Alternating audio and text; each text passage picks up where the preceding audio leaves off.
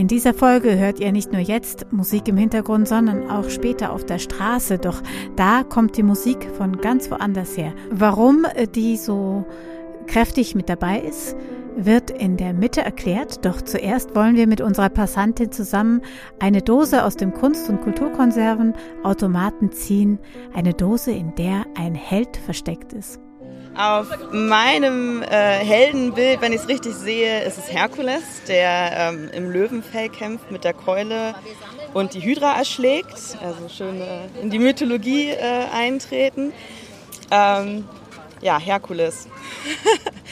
in den äh, in Filmen und ähm, ja, in der Kunst sehr viel ausgeschlachtet, manchmal auch sehr schräg was ist jemand, der irgendwie, glaube ich, nicht zur Ruhe kam mit seinen Aufgaben, die ihm gestellt wurden. Ich glaube, es waren zwölf Stück, bin mir nicht ganz sicher. Ähm, ähm, vom Stall ausmisten eben bis zum Äpfelklauen war alles mit dabei.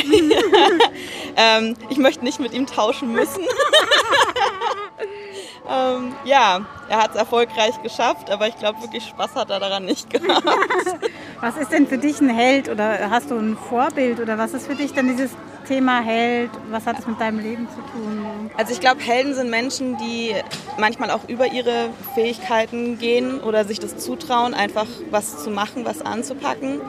Ähm, was auch zum Beispiel nicht unbedingt was Egoistisches ist, sondern auch für andere und sich da einsetzen und ja, für mich sind halt auch Leute Helden, die sich wie heute einer rechten ähm, Partei in den Weg stellen und sagen, so nicht, nicht bei uns. Das sind Leute, die für mich Alltagshelden sind.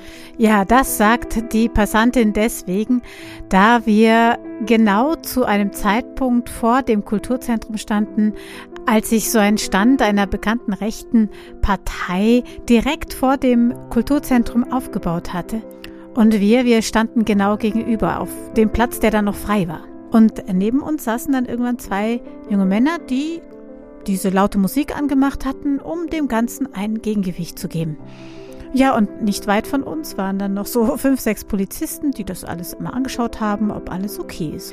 Manche Passanten fragten dann auch, ob, ob wir mit dem ganzen Geschehen irgendetwas zu tun hatten. Und ähm, wir antworten darauf manchmal so etwas.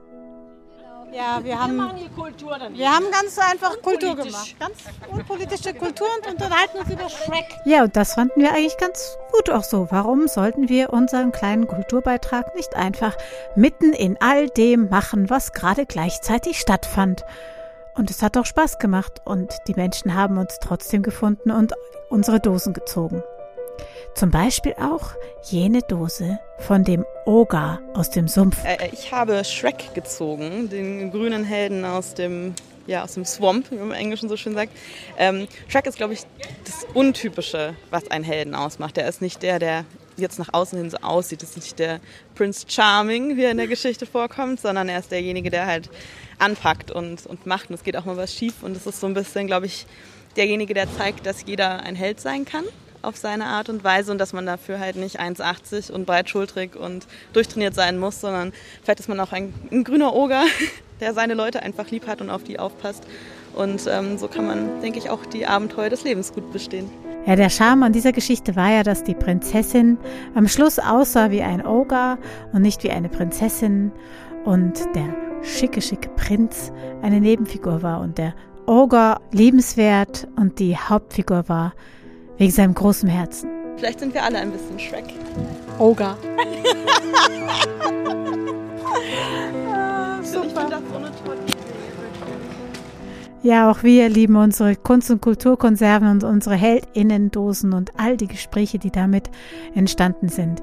An dieser Stelle möchte ich euch auch eine ganz besondere Folge, die auch in diesem ganzen Setting, in dieser Stimmung zwischen dem, was auf dem Platz los war, entstanden ist. Und zwar heißt diese Folge von Heldinnen zu Familiengeheimnissen.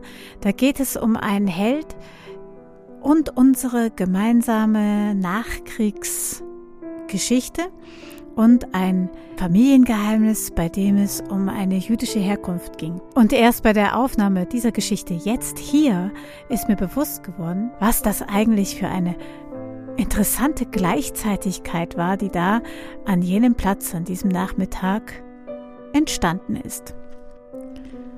Jetzt ist diese Folge hier aber zu Ende und ich sage bis zum nächsten Mal, eure Momo.